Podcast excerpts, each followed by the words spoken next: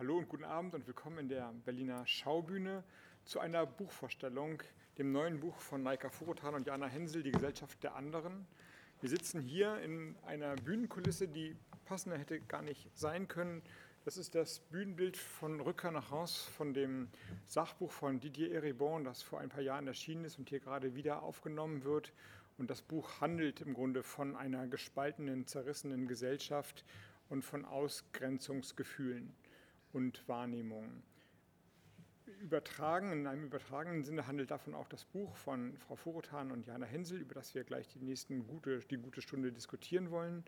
Normalerweise wäre jetzt hier alles voller Publikum. Das ist aber nicht da, weil wir Corona haben, das ist ja klar. Deswegen willkommen also bei der digitalen Buchvorstellung. Mein Name ist Robert Habeck und ich bin hauptberuflich politisch unterwegs, habe aber heute Abend hier die Ehre, ein bisschen die Moderation zu übernehmen, beziehungsweise Frau Furutan und Frau Hensel mit Fragen zu entlocken, was das Buch soll, worum es geht, wo die Konflikte schlummern, dass man sie ja nicht überliest. Erlauben Sie mir kurz die beiden Autoren vorzustellen. Naika Furutan, Tochter einer deutschen Mutter und eines iranischen Vaters, studierte Politikwissenschaftlerin, Romanistin und Islamwissenschaftlerin, hat sich in den letzten Jahren vor allem mit Migrationsforschung beschäftigt, ist an der Berliner Humboldt-Universität die Leiterin des ähm, Zentrums für empirische Integrations- und Migrationsforschung und Vorstandsmitglied des Deutschen Zentrums für Integrations- und Migrationsforschung. Jana Hensel, geboren in Leipzig, also geborene Sächsin, ähm, Autorin, Bestseller-Autorin, Journalistin, Zeitautorin, und hat als letztes von einer Reihe von Publikationen und Büchern 2018 Wer wir sind mit Wolfgang Engler veröffentlicht. Jetzt also das neue Buch von den beiden, Die Gesellschaft der anderen, so sieht es mit Schutzumschlag auf, so ohne. Ähm, dann fange ich mal an, um mal leicht einzusteigen. Frau Furutan, wie ist es denn dazu gekommen, dass Sie beide zusammen ein Buch schreiben? Ja, zunächst auch mal von meiner Seite. Ähm, ich freue mich sehr, hier zu sein und grüße alle, die uns heute hier zuschauen und nicht hier sein können. Besonders möchte ich aber an dieser Stelle unsere Lektorin Maike Nedo grüßen, die heute nicht hier sein kann, weil ihre Tochter krank geworden ist und sie zu Hause bleiben muss. Und wir vermissen sie sehr und danken dafür, dass sie mit uns dieses Buch gemacht hat. Das habe ich gelernt, dass man das früher immer gemacht hat, wenn man im Radio drankam, dass man ganz schnell alle gegrüßt hat. Und ich grüße auch alle meine Cousinen und meine Eltern und meine Kinder. So, äh, jetzt zu dem Buch. Äh, in der Tat ähm, ist es eigentlich vielleicht für uns ein großes Experiment gewesen, dieses Buch zu schreiben, weil wir gar nicht aus dem gleichen Genre kommen, was das Schreiben angeht. Ich bin Sozialwissenschaftlerin, Sie haben mich ja eben vorgestellt, und äh, ich hatte äh, mit Kolleginnen und Kollegen äh, vom Deutschen Zentrum für Integrations- und Migrationsforschung eine Studie veröffentlicht, in der wir die Hypothese überprüft haben, ob es bestimmte Stereotype in der Gesellschaft gibt, die gegenüber marginalisierten Gruppen, also Gruppen, die nicht äh, Teil der sogenannten Dominanzkultur oder Mehrheit sind, ähm, also Stereotype, die gegenüber diesen Gruppen geäußert werden und ob es dort möglicherweise Ähnlichkeiten gibt, auch wenn die Gruppen sich überhaupt nicht ähneln. Also hatten wir speziell auf Menschen aus Ostdeutschland und auf muslimische Menschen in Deutschland geschaut, also möglichst distinkte, voneinander weit entfernte Gruppen, weil wir schauen wollten, ob es möglicherweise zu einer Aussage kommen kann, wenn gegenüber gänzlich unterschiedlichen Gruppen doch ähnliche Stereotype geäußert werden und ob das nicht vielleicht mehr aussagt über jene Gruppen, die überhaupt in der Lage sind, andere zu stereotypisieren.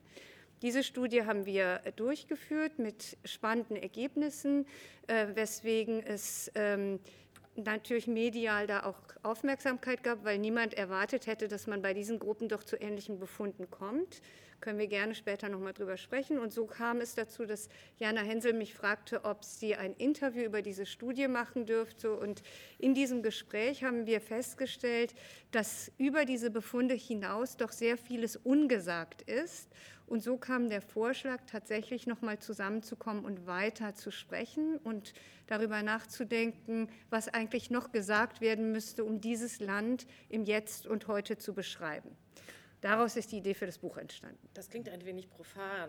wenn ich kurz anmerken darf, Naika Furutan hat einen für mich persönlich ähm, unglaublich wichtigen Schritt gemacht, nämlich sie hat die Ostdeutschen äh, in die Migrationsforschung überführt. Eigentlich sind die Ostdeutschen so eine Gruppe, mit denen rein theoretisch und auch ganz praktisch nicht so wahnsinnig viele Leute was anfangen können. Wir können uns ähm, schlecht mit anderen osteuropäischen Ländern vergleichen. Der Transformationsprozess, der Einheitsprozess ist ein Prozess, den es nirgendwo auf der Welt vorher gegeben hat sodass, wir immer, sodass ich immer das Gefühl hatte, auch in meinem jahrelangen Arbeiten über die Ostdeutschen, wir sind ganz schön isoliert und wir haben sehr wenig theoretischen Unterbau, wenn wir sprechen. Das heißt, wir sind, ähm, ja, wir sind auch leicht angreifbar. Dass uns Frau Furutan in, zum Gegenstand der Migrationsforschung gemacht hat, gleichwohl die Ostdeutschen keine typische Migrantengruppe sind und gleichwohl die Ostdeutschen sehr vieles von den Migranten unterscheidet, das ist, glaube ich, ein ja, es ist ein epochaler Schritt. Und deswegen hat mich diese Studie so wahnsinnig gefreut, ja, weil sie uns aus dieser Isolation herausgebracht ähm, hat und weil es auch zu meiner leidvollen Erfahrung zählt, dass sich mit den Ostdeutschen eigentlich niemand befasst, außer die Ostdeutschen selbst. Sie beschreiben das, ich würde fast sagen, ähm, anrührend, wenn das nicht missverstanden wird. Also ich, es war wirklich eine, ist eine packende Szene, Seite 100 fortfolgende, wie Sie den Aufsatz von Fort Furutan lesen und dann zum Kiosk laufen, auch das ja fast alt, was altmodisches im digitalen Zeitalter, sich das, stimmt, das ja. Interview kaufen ja, ja. und dann offensichtlich dann diese Arbeitsbeziehung dadurch dann entsteht.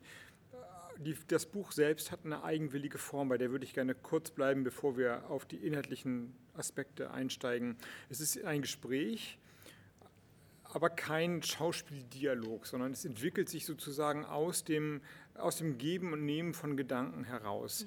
Mhm. Ich, ehrlich gesagt habe ich so ein Buch, so eine Gesprächsform noch nie gelesen. Natürlich gibt es sozusagen dialogische Bücher, aber das ist eine Art, eine Art Sachbuch im Gespräch. Wie haben Sie gearbeitet? Wie ist es dazu gekommen? Also unsere wunderbare Lektorin Maike Nedo hat ähm, ein großartiges mit uns zusammen ein Konzept erstellt. Wir haben uns dann drei Tage in meine Küche eingeschlossen und sind dann durch dieses Konzept gegangen, haben alle Themenfelder durchgearbeitet, wahnsinnig anstrengend. Ähm, dann wird das Ganze transkribiert und dann bekommen wir dieses Manuskript und überarbeiten es. Und, Sie beide? und diese Form, ganz kurz, ähm, ich, ich mag diese Form wahnsinnig gerne. Ich habe mit Wolfgang Engler eben über die Ostdeutschen schon ein solches ähm, Gesprächsbuch gemacht. So ein Gespräch ist eine wunderbare Form, um gleichsam eindringlich und einfach doch dichtes, sagen wir, intellektuelles Material an den Leser zu bringen. Wir fordern uns heraus, wir widersprechen uns. Naika Furutan und ich sind uns in vielem einig, aber ganz offen, wir streiten und fetzen uns auch ordentlich. Also der Leser kommt auf seine Kosten und bekommt trotzdem glaube ich, die entscheidenden Informationen über die Debatten der letzten 30 Jahre. Dann lassen Sie uns in den Inhalt des Buches einsteigen.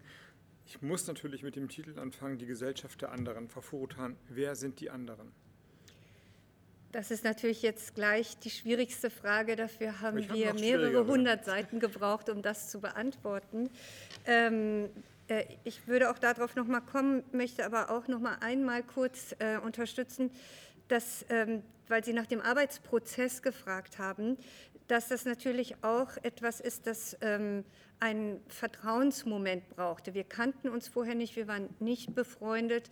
Äh, wir haben erst durch das Thema überhaupt zueinander gefunden und im Zuge dieses Buches an diesen drei aufeinanderfolgenden Wochenenden in einer sehr, sehr schwierigen Zeit, das Buch ist entstanden direkt nach den äh, Attentat nach dem Anschlag in Hanau mit ähm, mit ganz schrecklichen, aus einer schrecklichen emotionalen Ausgangslage. Damit beginnt dieses Buch.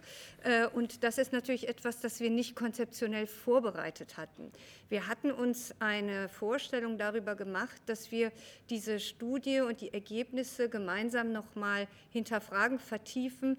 Aber die Zeitgeschichte ist sozusagen über uns gekommen und hat uns einen Rhythmus in diesem Buch vorgegeben, dem wir uns dann auch hingegeben haben, mit sehr intensiven Momenten, mit mit, groß, mit Auseinandersetzungen, auch mit emotionalen Momenten, die dann aber auch von der Lektorin in irgendeiner Form eben wieder in eine Stringenz hineingearbeitet wurden. Und ähm, auch äh, dadurch, dass wir eine sehr unterschiedliche Sprachlichkeit hatten, das habe ich eben schon gesagt, mussten wir uns aneinander annähern. Wir sind aber auch sehr unterschiedlich sozialisiert in sehr unterschiedlichen deutschen Räumen. Äh, auch das zieht sich durch das Buch und dementsprechend war die Frage, wer sind die anderen, eine, die wir gar nicht automatisch, wir sind nicht in das Buch gegangen und wussten automatisch, wer die anderen sind. Äh, wir hatten äh, eine Ausgangslage, in der wir sagten, wir möchten die Stimmen von Menschen in den Diskurs einbringen, die in den letzten 30 Jahren seit der Wiedervereinigung nicht maßgeblich an der Geschichtsschreibung dieses Landes beteiligt waren. Das war schon die Ausgangslage und dachten, ähm, sowohl migrantische Stimmen in diesem Land als auch ostdeutsche Stimmen definieren nicht die Perspektive, wie sich die Gesellschaft zeitdiagnostisch jetzt beschreibt. Äh, wir dachten, ihre Stimmen müssen rein und haben damit operiert, erstmal mit der Handlungsanleitung für uns, dass das die anderen sind ähm, also die anderen als die Minderheiten, die Marginalisierten. Darüber, über die Begrifflichkeit diskutieren wir in diesem Buch. Über die Zeit haben wir aber auch unsere Positionen selber ähm, natürlich immer wieder reflektiert und festgestellt, ähm, das habe ich auch eingangs gesagt, ich persönlich schreibe auch aus einer sehr westdeutschen Perspektive. Ich bin mit zwölf Jahren nach Deutschland gekommen, nach Rheinland-Pfalz, in einem sehr westdeutschen Milieu aufgewachsen und ich bin in der ganzen, nicht nur popkulturellen, sondern auch politischen Erzählung einer westdeutschen Bundesrepublik sozialisiert.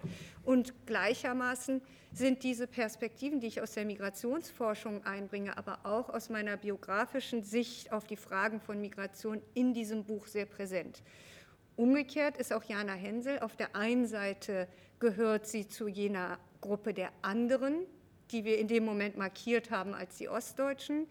Wenn sie aber in die Erzählung mit mir eintritt und ich aus einer migrantischen Perspektive spreche, ist sie natürlich Teil der hegemonialen Konstruktion, weil sie dann eine Deutsche ohne Migrationshintergrund ist. Und so sind diese Momente des sich immer wieder neu Sortierens, ziehen sich durch dieses Buch. Sind Sie auch Teil einer, einer Minderheitenposition, also der anderen, wenn Frau Furutan aus ihrer Perspektive als westdeutsche, zwar migrantische, aber westdeutsche Frau spricht? Ähm, ja, natürlich bin ich das auch. Ähm, ganz kurz, Gesellschaft der anderen. Ähm, ganz um die Frage, die Gesellschaft der anderen sind ziemlich viele. Wenn wir schauen, Menschen mit Migrationshintergrund machen 25 Prozent der Bevölkerung aus. Messen wir die Ostdeutschen analog des Migrationshintergrundes, kommen wir auch auf 25 Prozent.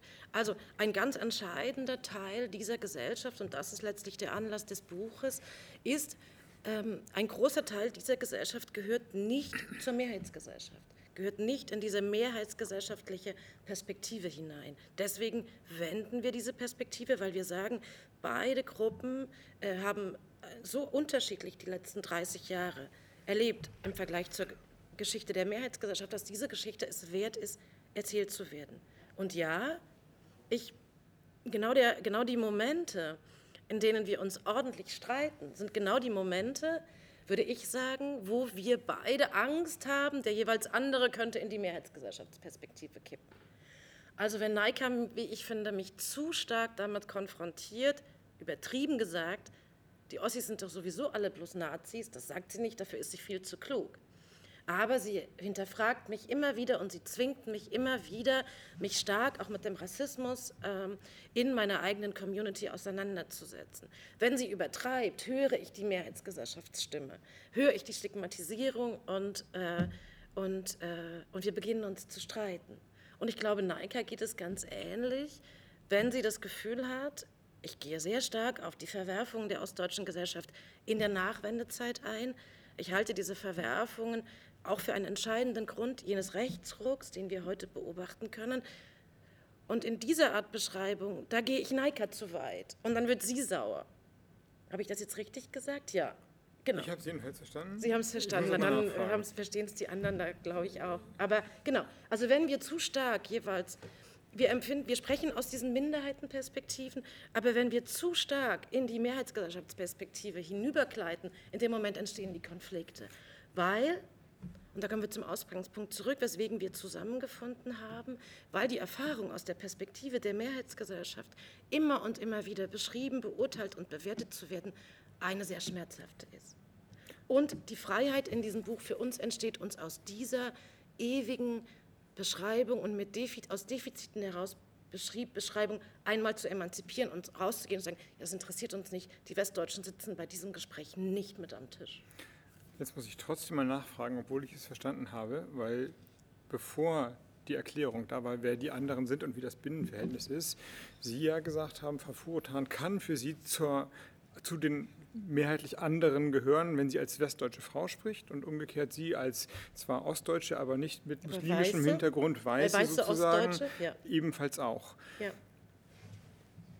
Heißt das nicht, dass Sie, um aus der Perspektive der anderen erster Ordnung, ja, also derjenigen, denen, die nicht zur Mehrheitsgesellschaft gehören, nicht akzeptieren können, als Mehrheitsgesellschaft beschrieben zu werden? Also müssen Sie nicht Ihre ostdeutsche respektive Ihre migrantische oder muslimische Identität bewahren, um nicht von Frau Hensel respektive Frau Furutan als Dominanzgesellschaft wahrgenommen zu werden. Lange Rede, kurzer Sinn. Setzt die Gesellschaft der anderen nicht voraus, dass die Identität der anderen verteidigt wird, also als andere man sich verteidigt. Sie dürfen eben nicht als Teil einer Mehrheitsgesellschaft gesehen, konstruiert werden, weil dann das Konstrukt der anderen schon wieder nicht mehr funktioniert. Ist das nicht ein gewisses Problem?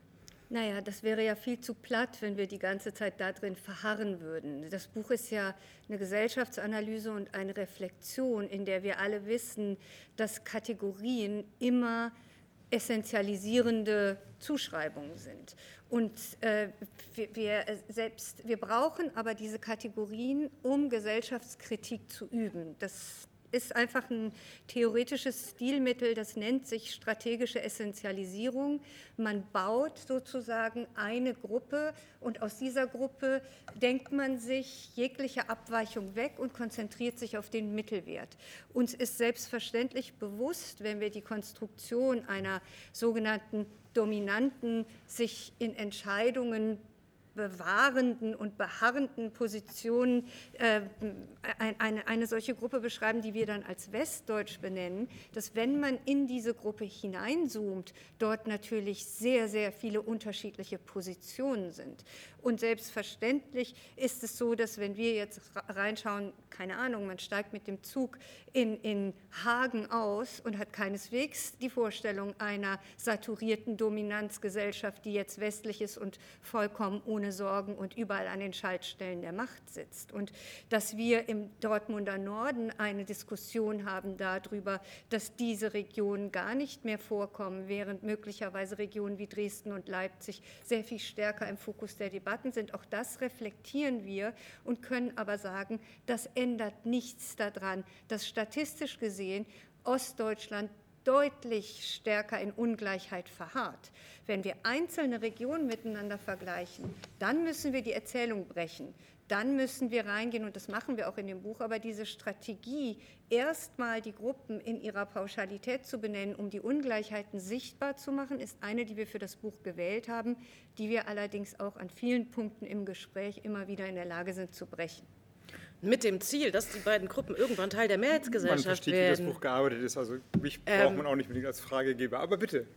Natürlich aber mit dem Ziel, und da muss ich Ihnen wirklich widersprechen, natürlich nicht mit dem Ziel, die Perspektive der Mehrheitsgesellschaft irgendwie zu manifestieren oder am Ende zu stärken, sondern mit dem Ziel, dass es zu einer Mischung dieser Perspektiven kommen kann. Das sind, keine, das sind zwar marginalisierte, aber keine marginalen Gruppen. Sie sollen letztlich Teil dieser Mehrheitsgesellschaft werden. Ich glaube, dann habe ich mich nicht ganz klar ausgedrückt oder nicht genau formuliert, wohin ich will. Das Buch ist ja sehr persönlich geschrieben. Also es ist soziologisch, es ist äh, analytisch, es ist gesellschaftskritisch, aber es ist immer wieder aus ihrer beider Perspektive und dem persönlichen Erleben erzählt.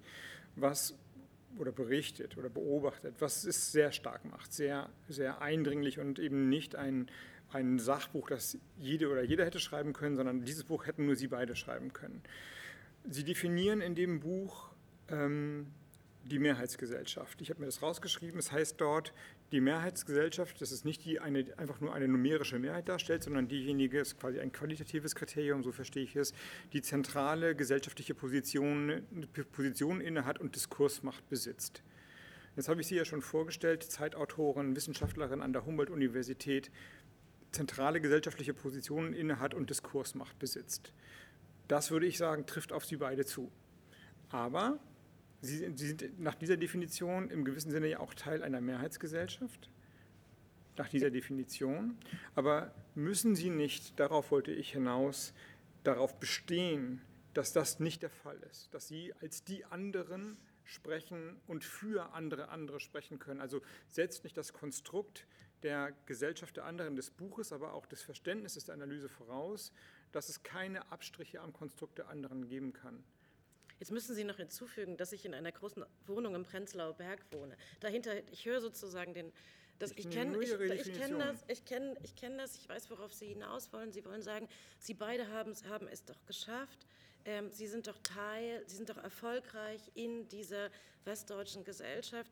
Warum nehmen Sie sich jetzt sozusagen da wieder hinaus und setzen sich ein bisschen übertrieben künstlich an den Rand? Ich wollte nicht persönlich hm. reden, sondern ich wollte darauf hinaus, ich, wollte, ich bin immer noch beim Titel der Gesellschaft der anderen und wollte rausarbeiten und verstehen, dass die anderen, so beschreiben Sie es ja, zwar eine Zuschreibung ist, wer, die anderen werden gemacht, aber dass Sie ja selber diese Zuschreibung auch hochhalten müssen. Und zwar nicht Sie persönlich, sondern sozusagen dass die, die Idee des Andersseins setzt voraus, mhm. dass man sich als andere auch selbst fühlt und begreift. Ja, das ist, das, ist, das ist sehr richtig, aber unsere beiden Biografien stehen dafür, dass wir gleichwohl wir erfolgreich sind, gleichwohl wir heute Abend hier sitzen und dieses Buch veröffentlichen, wir sind weiterhin auch in unseren Biografien Teil der anderen geblieben.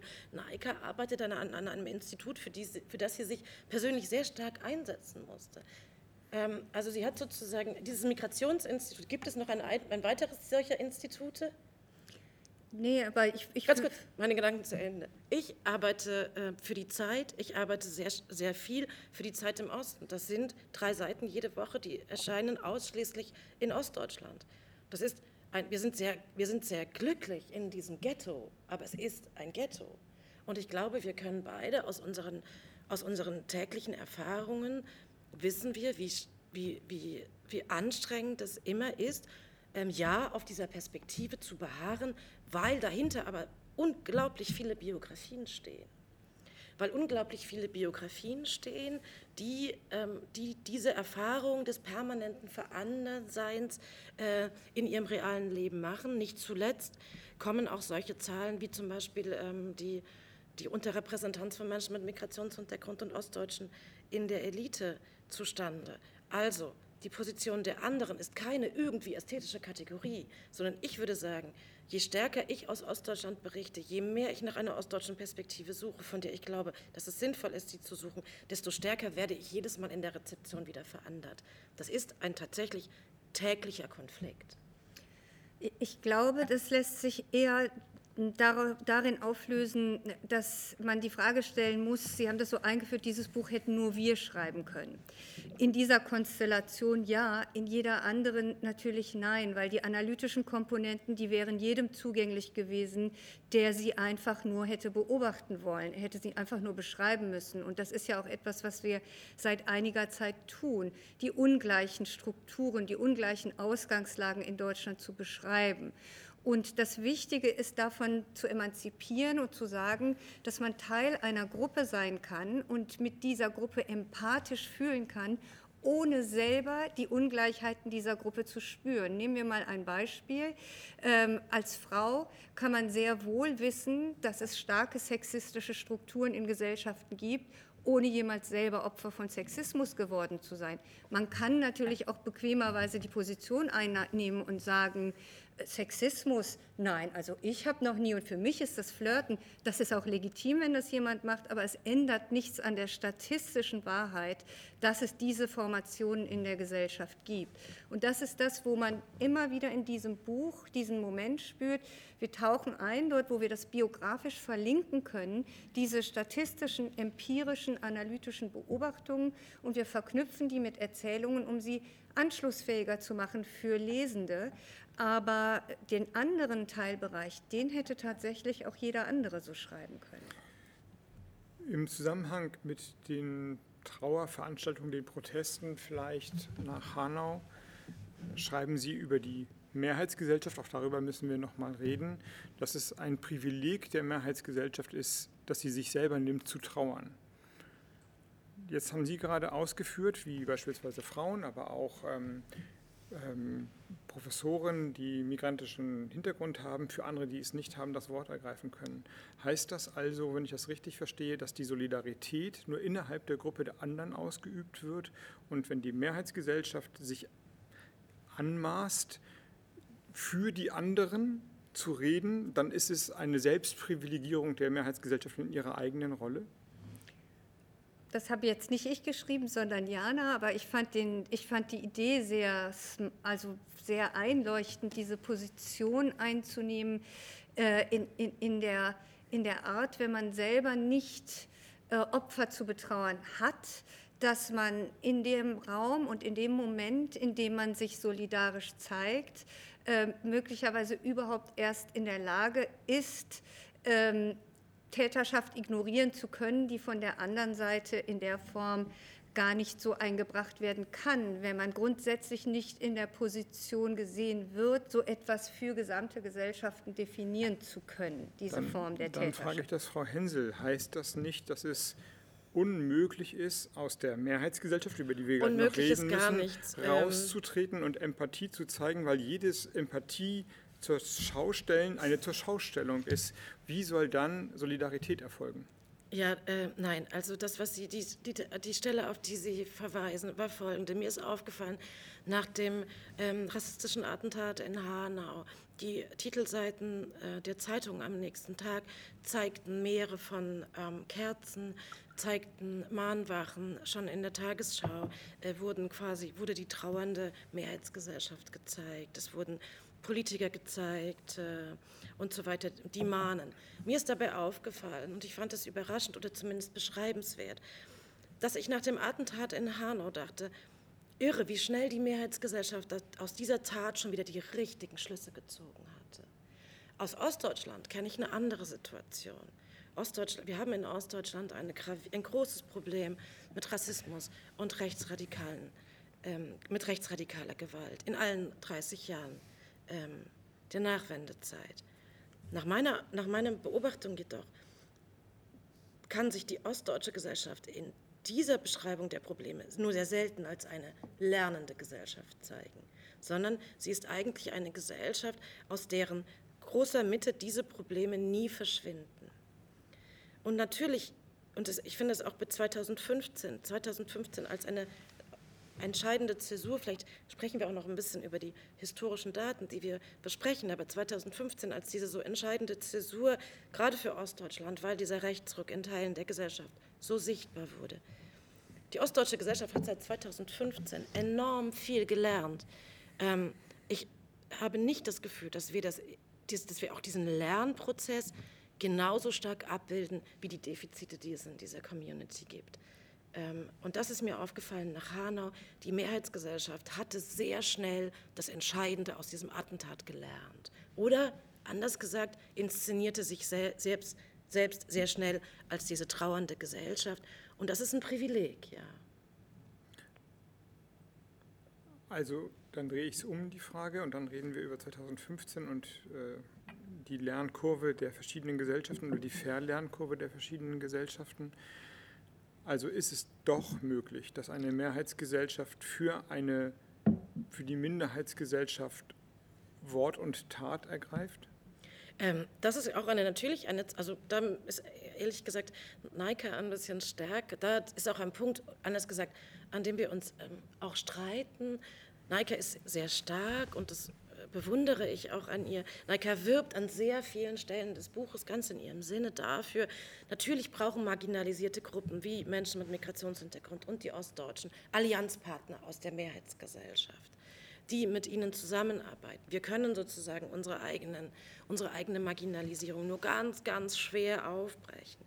Und, das, und unsere Geschichte, also meine Bücher in großen westdeutschen Verlagen, Neikas, äh, Neikas Institutsgründung, konnte natürlich nur passieren, indem wir Allianzpartner aus der Mehrheitsgesellschaft ähm, gewonnen haben. Also ja, es geht immer wieder darum, natürlich kann die Mehrheitsgesellschaft diese Perspektiven einnehmen. Und es geht auch immer wieder darum, diese, Perspekt diese Menschen zu finden. Worüber wir uns streiten, ist, dass ich, find, dass ich immer, dass ich denke, es gibt davon viel zu wenige ich kann mich nicht, ich kann mich nicht hinstellen und die Mehrheitsgesellschaft dafür loben, weil ich nicht das Gefühl habe, Sie öffnet uns die Arme. Naika beharrt, und das, wie gesagt, ich bewundere es sehr stark darauf. Ähm, doch, es gibt diese Leute sind, und es sind viele. So. Nochmal, wir müssen zur Mehrheitsgesellschaft und dem Konzept dahinter nachher nochmal zurückkommen, aber dem, den Hinweis von Frau Hensel folgend, Frau Furutan, was hat denn die Ostdeutsche Gesellschaft seit 2015 im Sinne von der Gesellschaft der anderen gelernt? Äh, naja, ich, ich glaube, äh, dass das nochmal, ähm, weil ich tatsächlich finde, der Punkt ist so stark, dass es sich lohnt, darüber nochmal nachzudenken.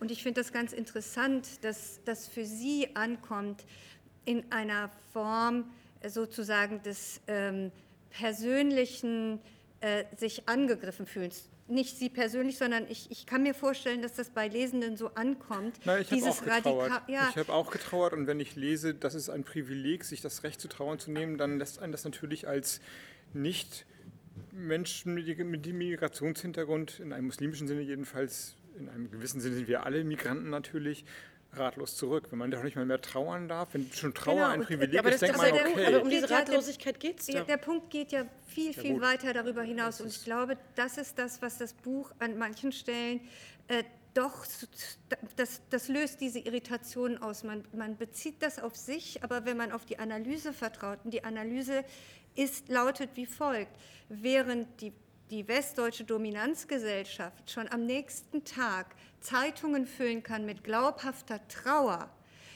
gibt es keine Zeitungen, die die glaubhafte Trauer von Ostdeutschen überdeutlich zeigen, wenn Pegida durch die Straßen marschiert. Und keine Zeitung glaubt und nimmt auf die Trauer der Muslime, wenn es islamistische Attentate in Wien gibt. Und wenn diese Menschen überhaupt ein Organ finden, im Internet zu sagen, wir versammeln uns vor der französischen Botschaft nach dem Anschlag in Nizza oder wir setzen ein Zeichen für Wien, ist die Mehrheitsgesellschaft, Dominanzgesellschaft sehr schnell in der Lage, die Glaubwürdigkeit zu entziehen und zu sagen, das ist doch alles nur eine inszenierte Trauer von deren Seite. Und genauso im Falle von Ostdeutschland. Das heißt, es gibt keinen großen Dominanzraum, der deren Trauer glaubhaft sichtbar macht. Und das ist der Punkt. Es ist nicht der Punkt, den Menschen alleine ihr Recht auf Trauer und ihre wahrhafte Solidarität abzusprechen, sondern es ist der Punkt einzufordern, dass man doch das Gleiche erlaubt den anderen Gruppen auch. Und aus dieser wahrhaften, selbst in dem Moment empfundenen Trauer möglicherweise den Arm ausstreckt und die Trauer in dem Falle von Musliminnen oder Ostdeutschen genauso ernst nimmt. Das ist der Punkt da drin. Und dazu hat, gibt es immer wieder die Brüche in diesem Buch. Und aus meiner Perspektive dieses starke dafür eintreten, dass äh, im Grunde genommen der Hegemon mit Eintritt in die Allianz, das ist auch natürlich eine strategische Frage. Wir alle wissen, dass die ganzen Frauenkämpfe, frauenpolitischen Kämpfe nicht umsetzbar wären ohne solidarische Männer. Das heißt aber nicht, dass wir in bestimmten Momenten nicht doch eine starke konfrontative Linie aufmachen müssen. In dem Buch erkläre ich das über Stuart Hall, der dazu viel geschrieben hat und sagt, es gibt Identitätspolitik ersten Grades und zweiten Grades. Und das ist so schwer zu verstehen. Im ersten Grad muss man den Täter sichtbar machen und das Opfer klassifizieren. Und wenn man nachher in beide Gruppen reinzoomt, gibt es logischerweise in beiden Täter und Opfer. Ich mache jetzt eine große Gruppe der migrantischen Opfer möglicherweise essentialisierend auf. Ich könnte Ihnen aber genauso gut ganz viel erzählen über nationalistische graue Wölfe oder Islamisten. Die sind natürlich Täter und keine Opfer, aber erst muss ich die Gruppen konstruieren, damit ich klar machen kann, wo sie zueinander in ungleichen Bezugspunkten stehen. Wo ist die Ungleichheit? Wenn Sie das gesehen haben über diese Essentialisierung und ich diese Identitätspolitik ersten Grades für Sie eröffnet habe, beginnt der zweite Moment. Ich muss sie wieder vergessen. Ich muss dann reinzoomen, die kleinteiligen Momente herausbringen und sagen, genau das ist auch in der Gruppe der sogenannten Täter. Und diejenigen, die miteinander die Gesellschaft unter einer gleichen Formation denken, unter einer, wie auch immer, demokratischen, emanzipativen, ähm, auf, auf Gleichheit ausgerichteten, die müssen sich die Hand geben, um die Gesellschaft zu verändern. Das ist jetzt nicht von mir ausgedacht, ja, das sagt nee, Stuart Hall. Schon verstanden. Aber darf ich kurz, weil ich finde diesen Punkt sehr interessant, dass Sie sagen, dass Sie an dem Punkt ratlos gewesen sind. Diese Ratlosigkeit finde ich interessant, ähm, weil darum geht es auch. Ähm, tatsächlich machen wir in dem Buch, ich würde sagen, Naika wie nie zuvor, diese westdeutsche Perspektive zum Thema des Buches. Ähm, ich glaube, ich habe noch nie in meinem Leben ein Buch geschrieben, das sich so stark auch an Westdeutsche gewandt hat. Dadurch, dass wir diese beiden Perspektiven, die migrantische und die ostdeutsche, so stark markieren, wird darin gleichsam die westdeutsche Perspektive sichtbar.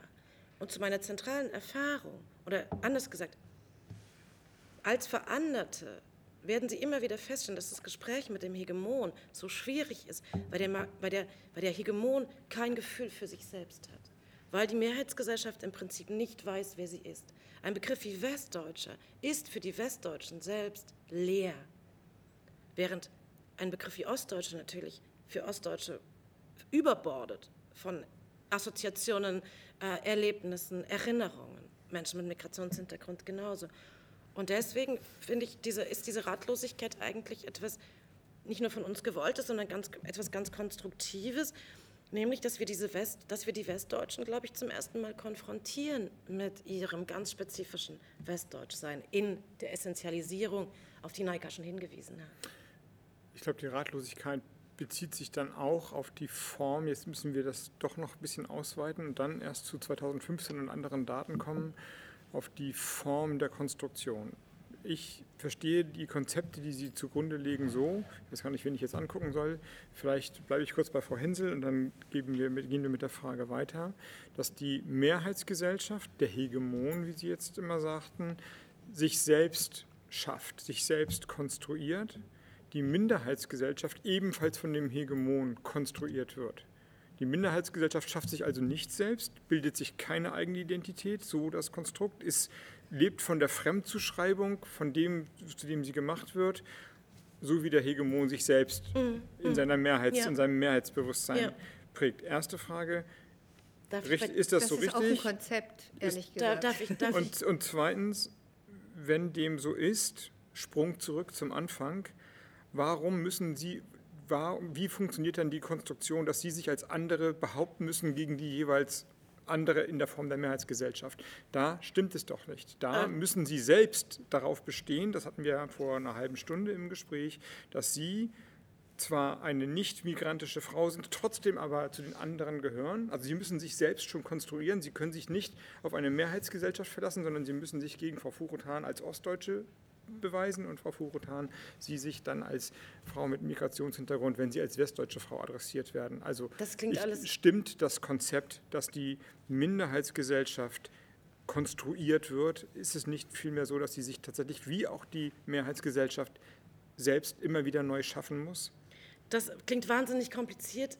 Und es ist es nicht. Das war jetzt von dem Gespräch das, der leichtere Teil, das, würde ich sagen. Das, war, klingt, wahnsinnig, das klingt wahnsinnig kompliziert und es ist nicht so kompliziert. Lassen Sie, lassen Sie mich das ähm, ein bisschen konkret machen. Auf die Ostdeutschen bezogen. Ähm, ja, tatsächlich ist die Selbstidentifikation der Menschen, die in den fünf neuen Ländern leben, zum, zu ihrer Identität als Ostdeutscher in allen Nachwendejahrzehnten angewachsen. Wenn man die Ostdeutschen kurz nach der Wiedervereinigung gefragt hat, als was sie sich fühlen, haben sie gesagt, wir sind Deutsche, haben sie gesagt, wir sind Europäer hat man sie zehn Jahre später gefragt, hat der Anteil derer, die sagen, wir fühlen uns ostdeutsch, schon enorm zugenommen. Und er nimmt seither permanent zu. Und äh, dieser, Ver also dieser Veränderungsprozess, also von der man auch sagen kann, die Ostdeutschwerdung der ehemaligen DDR-Bürger war ein ganz konkreter Kon äh, Prozess. Und er lässt sich so beschreiben mit 1989, also mit der Revolution als großer gesellschaftlicher Emanzipationsakt, trat diese DDR-Gesellschaft gleichsam aus sich selbst heraus äh, und wurde für sich sichtbar, um dann im Wiedervereinigungsprozess an die Peripherie dieses neu entstandenen Landes geschoben zu werden. Diese Peripherisierung und Marginalisierung äh, äh, fand in der Art statt, dass man den Ostdeutschen im Prinzip ein bisschen überspitzt gesagt hat, bitte vergesst alles, was ihr bis jetzt gewesen seid. Vergesst eure Dichter, vergesst eure Jahrestage, vergesst eure Erfahrung, vergesst eure Emanzipationsleistung, überhaupt vergesst quasi diese letzten 40 Jahre eures Lebens. Sie sind nicht mehr wichtig, sie werden auch keinen Eingang in unsere Geschichtsbücher finden. So. Ähm, deswegen ist es für mich als sozusagen Teil dieser marginalisierten Gruppe, Herr Habeck, natürlich unglaublich wichtig, mich auf diesem, auf diesem Plateau, auf dem offenbar nichts mehr existiert, um mich selbst finden zu können, mich wieder zurückzubegeben und nach diesen DDR-Spuren und nach diesen ostdeutschen Dingen zu suchen, weil ich habe ja weiter in Ostdeutschland gelebt. Die Geschichte passierte ja jeden Tag weiter. Das, was ich erlebte in den 90er Jahren, war keine bundesrepublikanische Geschichte. Das war ostdeutsche Geschichte, die auch dort nur so funktionieren konnte. Deswegen ja, ähm, auch Minderheiten, auch zu, sozusagen zum Erkenntnisprozess von Minderheiten gehört es, irgendwann sich selbstbewusst in die Mitte zu stellen und zu sagen, ja, ich gehöre zu dieser Minderheit. Weil nur dann kann ich, kann ich erfahren, wer ich selber bin. In der, in der Geschichte der Mehrheitsgesellschaft. Armin Laschet am Wochenende. Das, das, kommende Weihnachten wird das schlimmste Weihnachten äh, für die Nachkriegsgenerationen nach 1945 werden. Nein, Herr Laschet, die Weihnachten zwischen 1990, 91, 92, 93 mit dieser enormen Massenarbeitslosigkeit in Ostdeutschland waren schlimmer als das Weihnachtsfest, das auf uns zukommt.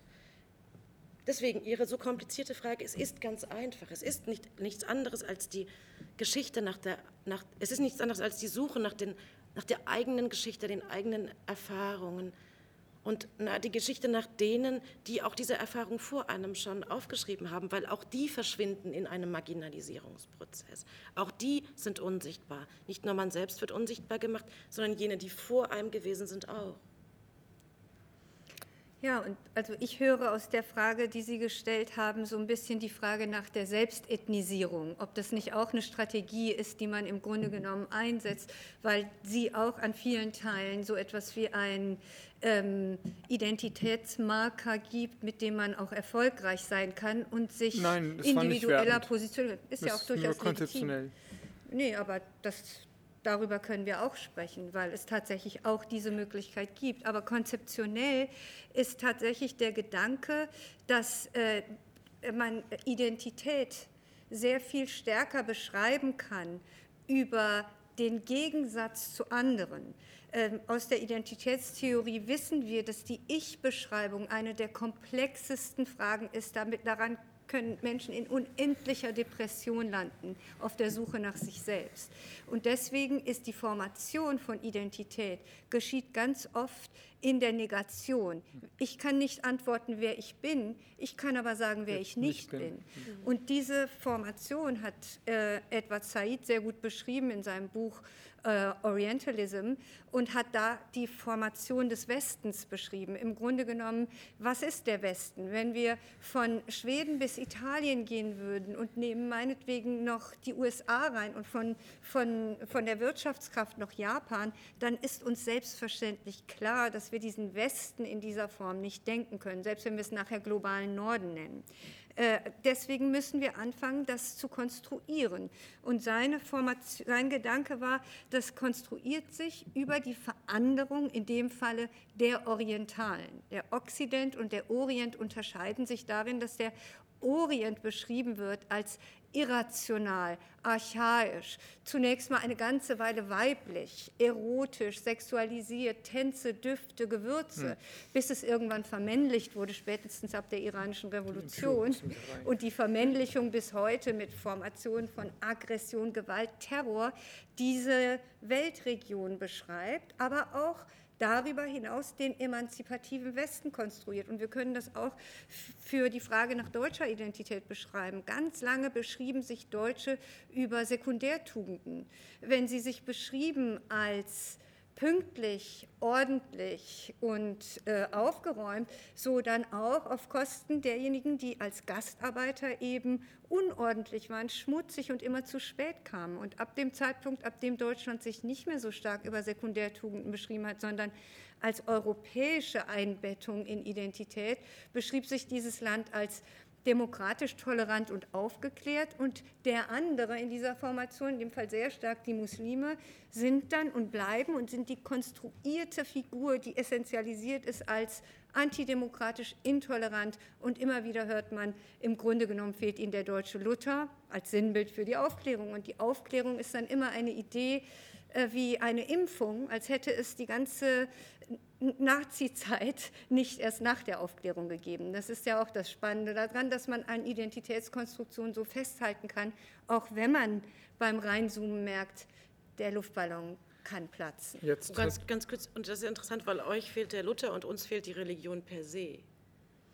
Also wir sehen immer wieder, wir kommen ganz schnell in diese parallelen Beschreibungen. De, dem, äh, ähm, dem Osten fehlt, fehlte natürlich die Religion, wir hatten den Kommunismus, auch das wirft uns Jahrhunderte zurück. Jetzt hat der Frau Hensel ja schon vor ein paar Minuten gesagt, wir müssen über die Lernkurve der Ostdeutschen nach 2015 reden. Nun haben Sie gerade eine, die westdeutschen Beschreibungen gemacht. Wie würden Sie denn die Lernkurve der Ostdeutschen nach 2015 beschreiben, die Frau Hensel angemahnt hat? Warum darf ich das Und nicht machen? weil Sie, das können, die kriegen dann gleich die nächste, die nächste Lernkurve. Vor allem die Frage, wenn Sie die Ostdeutschen sagen, sprechen Sie dann als Westdeutsche?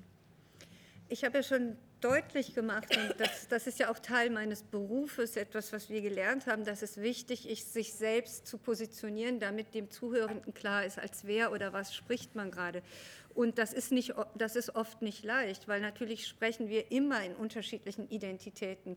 Äh, wenn ich äh, zu Ihnen spreche als, äh, keine Ahnung, Autofahrerin und Sie fahren mit dem Fahrrad an mir vorbei, dann hasse ich Sie wahrscheinlich in diesem Moment wegen irgendetwas, wenn Sie mich schneiden und am nächsten Tag kann mir das umgekehrt passieren. Das heißt, der Mensch ist sehr wohl in der Lage, Code-Switching zu betreiben und hat nicht einzelne, eindeutige, dominante Identitäten. Das wird auch in diesem Buch immer wieder reflektiert. Und ja, es gibt Momente, wo ich in diesem Buch sehr eindeutig als Westdeutsche spreche und äh, es ist tatsächlich auch der Moment, in dem die Konflikte ausgelöst werden, weil äh, ich den Common Ground verlasse, mit dem wir in dieses Buch eingetreten sind. Und der Common Ground in dem Moment ist, wir beschreiben aus unterschiedlichen Momenten der Nichtanerkennung diese Gesellschaft, okay. aber jeder von uns ist in der Lage, natürlich in den anderen Punkt zu switchen.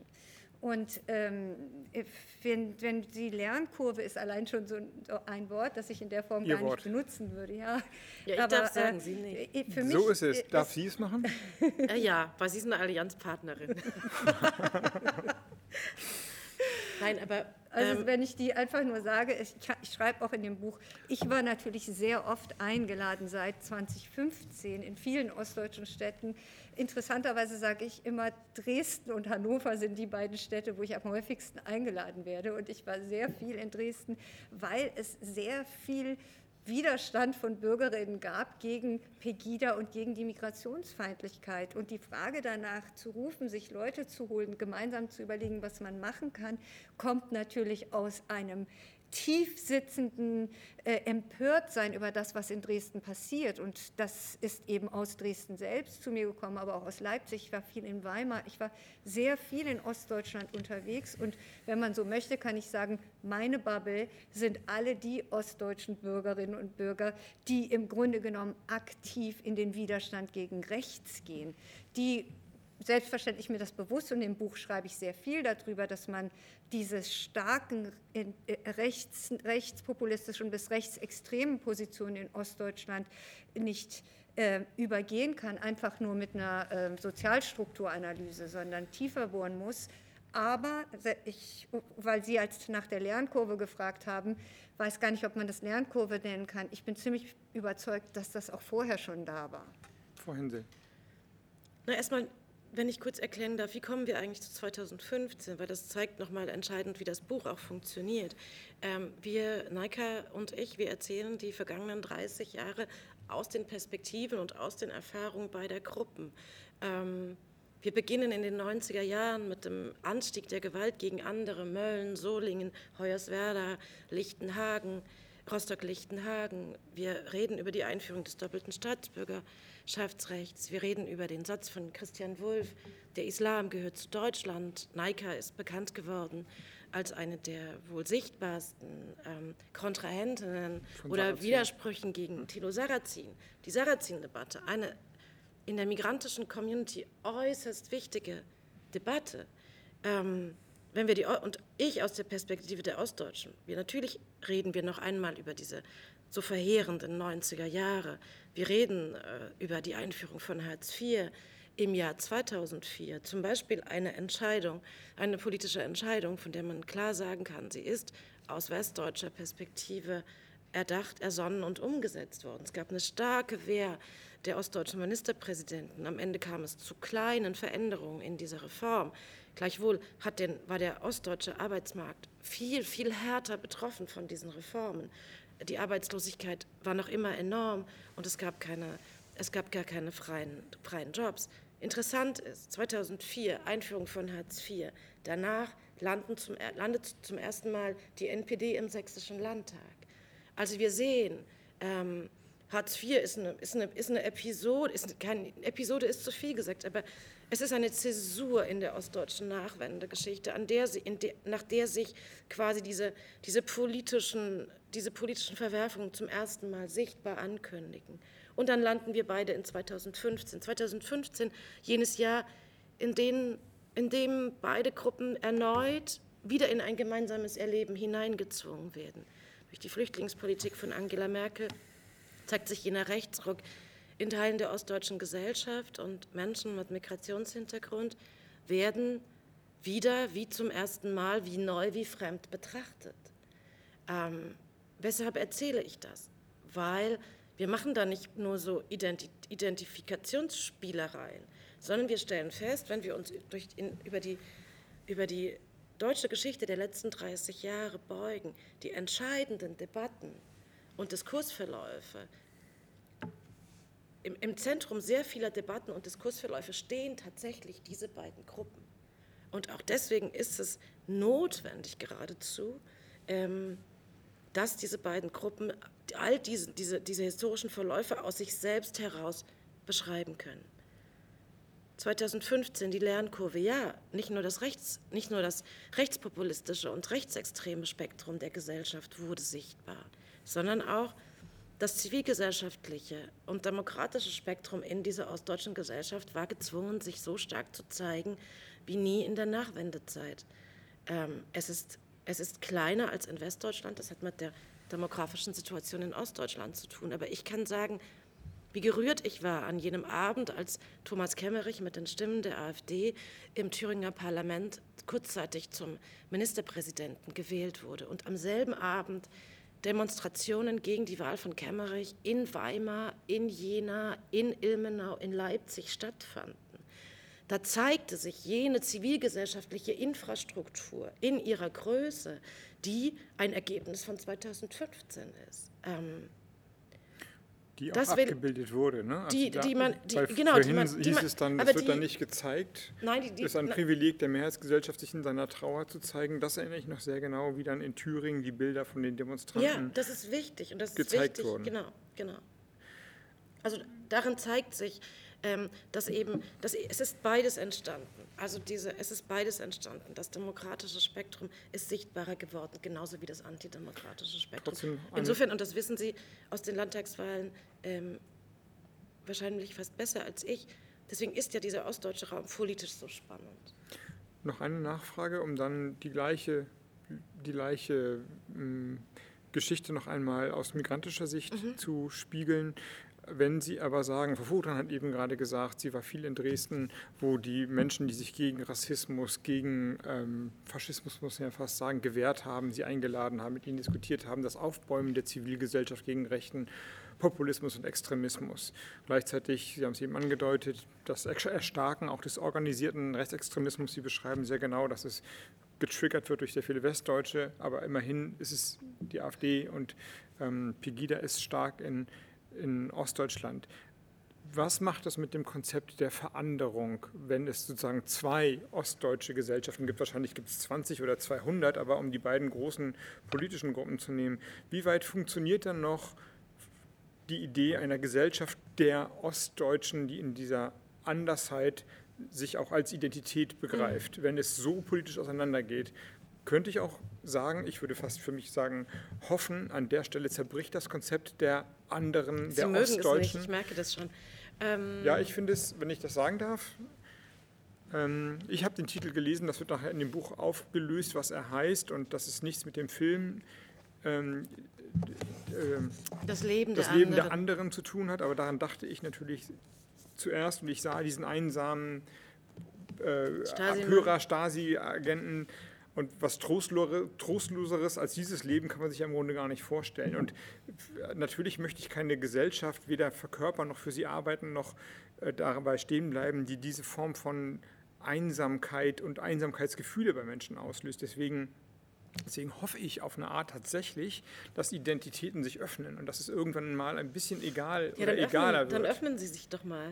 Ich frage gerade, ob nicht gerade die Beschreibung der Ich letzten glaube, zehn Minuten uns, ich glaube, das ist dazu geführt hat, dass die. Identität uns, Ich glaube, wir öffnen uns sehr stark. Ähm, ähm, Ich wollte gar nicht persönlich werden. Ich wollte nur fragen, ob die, die- Identität Ostdeutsche an der Zuschreibung von Frau Furutan und der Beschreibung von Ihnen nicht sich schon in mindestens zwei Identitäten aufgespalten hat. Nein, Eine- also politische Lager sind ja keine Identitäten. Und natürlich gehört, und Identitäten ist ohnehin ein schwieriger Begriff, aber natürlich gehört ganz, ganz fundamental zur ostdeutschen Erfahrung der letzten 30 Jahre diese Radikalisierung von Teilen der Gesellschaft. Und zu meinen Erfahrungen, und darüber sprechen wir auch im Buch, ist, gehört es, dass ich mich, um im, um im demokratischen Diskurs mitsprechen zu dürfen, von mir als Ostdeutscher immer wieder verlangt wird, mich von diesen gesellschaftlichen Gruppen zu distanzieren. Ähm, wie sage ich es im Buch? Wir machen immer, wie sage ich es? Ich weiß gar nicht mehr. Eigentlich, eigentlich mache ich seit, seit 20 Jahren ähm, äh, nahezu wöchentlich so einen, einen Demokratieführerschein.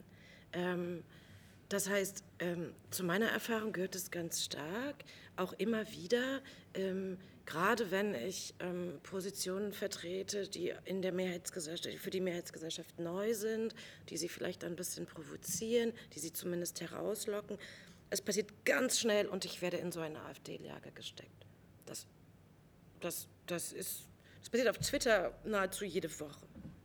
Das heißt, Gut, Twitter ist Wir natürlich auch werden- nicht das äh, diskursivste Medium. wir werden, wir werden natürlich haben und auch, also, ähm, und auch Naika kennt das, also eine zentrale Erfahrung äh, der Muslime nach 2001 war genau diese Art von Stig Zunahme der Stigmatisierung.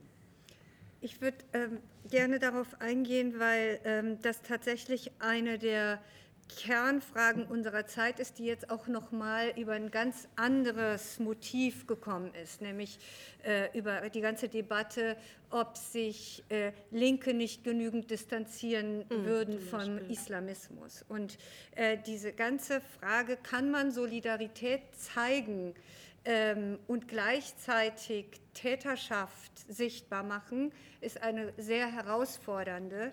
Äh, auf der einen Seite theoretisch herausfordernd, aber praktisch natürlich überhaupt nicht herausfordernd. Denn äh, selbstverständlich, ich kann das jetzt mit Jana Hensel erklären, ich kann es mit der Frage zu Islam und Muslimen erklären, ich kann das mit der Frage der linken Positionierung erklären, aber äh, selbstverständlich ist es so, dass man Ungleichheiten gegenüber bestimmten Gruppen beschreiben kann und parallel dazu anerkennen kann, ich nehme es jetzt mal für Muslime, wir wissen, es gibt einen hohen antimuslimischen Rassismus in Deutschland und in Europa, der ist in Zahlen messbar. Und wir wissen auch, dass 2015 die Fluchtmigration in sehr kurzer Zeit in messbare von unterschiedlichen Instituten erhobene Zahlen geführt hat, in denen jeder Zweite sagte, ich habe Angst, dass der Einfluss des Islam in Deutschland zu groß wird, während gleichzeitig äh, wirklich minimale Gruppen geantwortet haben, 15 Prozent ungefähr, ich habe Angst, dass es Konkurrenz auf dem Arbeitsmarkt gibt. Trotzdem haben wir mehr darüber gesprochen, dass der Rechtsruck damit zu tun hat, dass die Menschen strukturelle Benachteiligung fürchten und weniger darüber gesprochen, dass es einen akuten antimuslimischen Rassismus in dieser Gesellschaft gibt. Das können wir benennen, beziffern, beschreiben, als Problem analysieren und zeitgleich und parallel gibt es Islamismus und islamistischen Terror. Es gibt Indoktrination an Schulen, es gibt Phishing für Jugendliche. Tatsächlich ist die größte Gefahr des Islamismus eine Gefahr für muslimische Familien selbst, denn die können ihre Kinder verlieren, die können ihre Kinder an radikalisierte Strukturen verlieren, Entfremdung, äh, Formationen, die im Grunde genommen so auch gespürt werden, wo es Interventionen gibt von unterschiedlicher muslimischer Seite. Aber dass das Ganze parallel zueinander existiert und die betroffene Gruppe selbst in der Lage ist, das Problem zu adressieren und zu erkennen, das ist der Punkt, der immer wieder in Frage gestellt wird. Und wenn ich das Ganze jetzt öffne in die Frage des Ostdeutschen, ist das der Angriffspunkt, den Jana Hensel adressiert, zu sagen, warum muss ich als Ostdeutsche in dem Falle erstmal, wenn ich auf die Bühne trete, sagen, ich distanziere mich vom Rechtsextremismus in Ostdeutschland, während eigentlich das Narrativ, das ich führen möchte, eines ist, das man viel seltener gehört hat, nämlich einen Blick zu werfen auf die Ungleichheitsstrukturen, die nicht nur mhm. Empirisch, ökonomisch, strukturell sind, sondern auch symbolisch, affektiv und tatsächlich emotional. Und das ist der Diskurs, für den sie hier sitzt, beziehungsweise wenn ich jetzt sagen würde, wenn ich irgendwo in, in, in Vortragsräume komme und werde eingeladen zu dem Phänomen Ungleichheit in Migrationsgesellschaften und danach die Erwartungshaltung kommt, warum haben Sie denn nichts zum Terrorismus gesagt? Dann sage ich, ich war dazu nicht eingeladen. Sie hätten eine Anfrage an mein Büro schicken können und ich hätte Ihnen auch was zu Islamismus und Fundamentalismus sagen müssen, aber ich war für was anderes mhm. eingeladen. Und diese Vermischung der beiden Punkte, die, die passiert eben sehr, sehr schnell und führt dann eben zu aversiven Reaktionen, obwohl eigentlich das klar sein müsste, dass man in der Lage ist, das gegeneinander zu betrachten. Ich möchte noch eine Nachfrage stellen. Vielleicht ist es ein bisschen dünnes Eis, aber ich nehme das Wort, das Frau Hinsel gerade gesagt hat. Politische Haltung ist keine Identität. Kann es auch daran liegen, dass danach gefragt wird, weil für, vielleicht ist es ein Luxus, ein Teil der Mehrheitsgesellschaft, also für mich würde ich sagen, ich, meine Identität ist eine politische Identität, eine wertegeleitete Identität. Ich bin natürlich in dem Sinne privilegiert, Hegemon, wenn Sie so wollen, aber aus dieser hegemonialen Rolle heraus, die zugegeben ist, sind meine Freunde, mir ist das völlig egal, woran die glauben, wo sie herkommen, aber eine, gewisse Form von Wertekosmos, der muss geteilt werden. Darüber bildet sich die Identität meiner Gruppe, meiner Welt. Jetzt hat Frau Hensel gesagt, das ist aber keine Identität. Kann es sein, dass darin Reibung entsteht? Also die Frage, dass Frau Hensel sich so äh, nicht gesehen fühlt, wenn sie sich erstmal äh, zu, zur AfD verhalten muss, kann es daran sein, dass das Konstrukt der, des anderen genau diese Form von Werteidentität dann doch nicht zulässt? Erst an Sie vielleicht, weil ich da gerade war, und dann an Sie, Frau Hensel. Äh, naja, tatsächlich ist politische Haltung äh, addiert sich auch als Teil der Identität. Und das kommt auch tatsächlich in dem Buch. Ähm, denn das löst sich ja nachher am Ende auf, dieses Buch, äh, mit genau dieser Vorstellung des Zusammenfindens. Auf, wir hätten das Buch am Ende auch äh, die Gesellschaft der Anständigen nennen können. Denn da ist im Grunde Schlechte genommen die Bruchlinie. Die verläuft am Ende des Tages mhm. nicht zwischen Ost, West, migrantisch, sondern sie verläuft entlang einer Haltung zu der pluralen Konstruktion dieser Gesellschaft. Und innerhalb jeder dieser Gruppe gibt es Arschlöcher. Innerhalb jeder dieser Gruppe gibt es rassistische Positionen. Die einen haben möglicherweise mehr Macht, sie auszuüben, weil sie jetzt Teil einer Konstruktionslogik ist, die in der Lage ist, Rassismus machtvoller auszuüben. Eh, aber wenn wir jetzt das migrantisch binden und gehen in die jeweiligen Länder, so ist selbstverständlich Iran ein hochgradig rassistisches Land, die Türkei ein hochgradig rassistisches Land. Das ist nichts Exklusives, was wir jetzt für Deutschland reflektieren müssen. Die Frage ist eben nur im Sichtbarmachen dieser Positionen, können wir am Ende heraustreten und sagen, an welchen Stellen bildet man die Allianzen, die notwendig sind, um die Gesellschaft zu betrachten als etwas, das nicht mehr funktioniert in dieser permanenten Zuweisung von Schuld und Ungleichheit. Das ist eigentlich der Fall. Und da geht das ganz stark in Richtung, was ist dominanter Herkunft oder Haltung? Und wer kann es sich leisten, die Herkunft unsichtbar zu machen? Wer kann sich das leisten? Das die Minderheiten können sich das in den meisten Fällen nicht leisten, sich auf die Haltung zurückzulehnen und zu sagen, nimm mich doch wegen meiner Haltung, weil das Erste, wegen dem man adressiert wird, ist die Herkunft, das Aussehen, die Region, der Akzent, die Religion. Und dahin zu kommen, erstmal direkt möglicherweise in der Lage zu sein, sich die Hand zu geben auf Basis der Haltung, ist der Schritt, den wir zusammen gehen müssen. Beziehungsweise, ja, wie, genau wie es Geneika gesagt hat, ähm, darin besteht ihr Privileg. Ähm, ich kann mir meine Freunde nicht aussuchen wenn ich aus Ostdeutschland berichte, wenn ich in die ostdeutschen Räume fahre, ähm, dann muss ich mich sehr oft und, und dauernd mit Menschen konfrontieren, die andere politische halt, andere politischer Meinung sind, die Parteien wählen, die eine Partei wählt, die ich, die ich ablehne.